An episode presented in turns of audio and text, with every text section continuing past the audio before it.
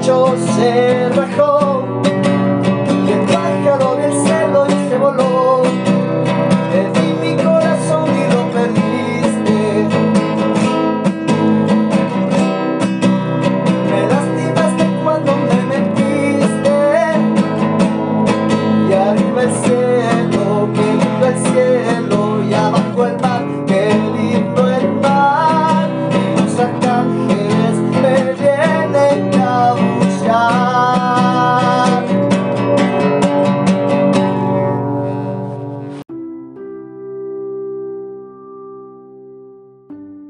El pájaro vio el cielo y se voló, una canción de los auténticos decadentes del álbum Mi vida loca, lanzada en el año de 1995.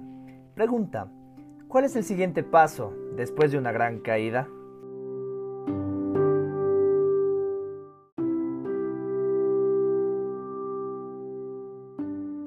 Amigos, amigas, bienvenidos a este espacio en el cual nos encontramos con una lluvia de emociones y recrearemos momentos que impactaron nuestras vidas, anclando recuerdos y produciendo sentimientos en nuestra memoria.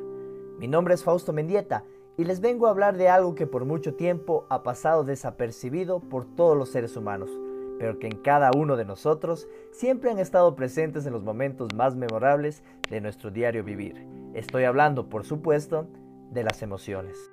Cuento con una maestría en neuromarketing y desde hace mucho tiempo tengo mucho interés y pasión por el funcionamiento cerebral y el comportamiento de las personas, que los motiva a actuar y a comportarse en diferentes ocasiones, y sobre todo, cómo son sus reacciones frente a diferentes situaciones de la vida.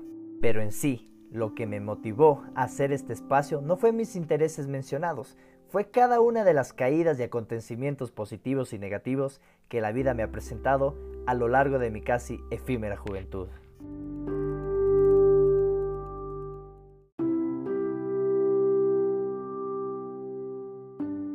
Desde adolescente me considero una persona extrovertida de mente, pero introvertida socialmente. Siempre fui la persona callada, que aceptaba las opiniones del resto, aunque mi cabeza estaba llena de mejores ideas.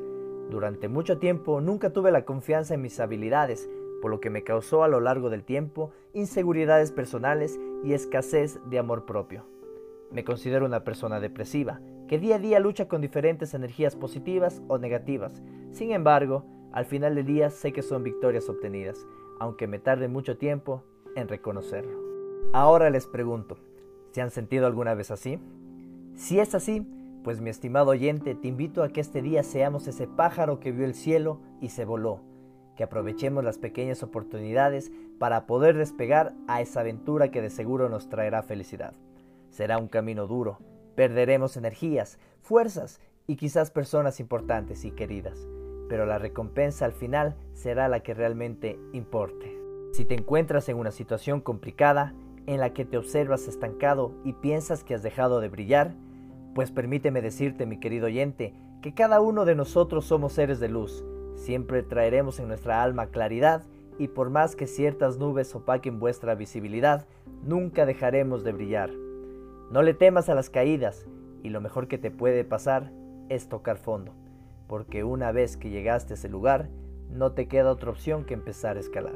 Créeme, será todo una sorpresa. Albert Einstein decía, si quieres nuevos resultados, no hagas siempre lo mismo.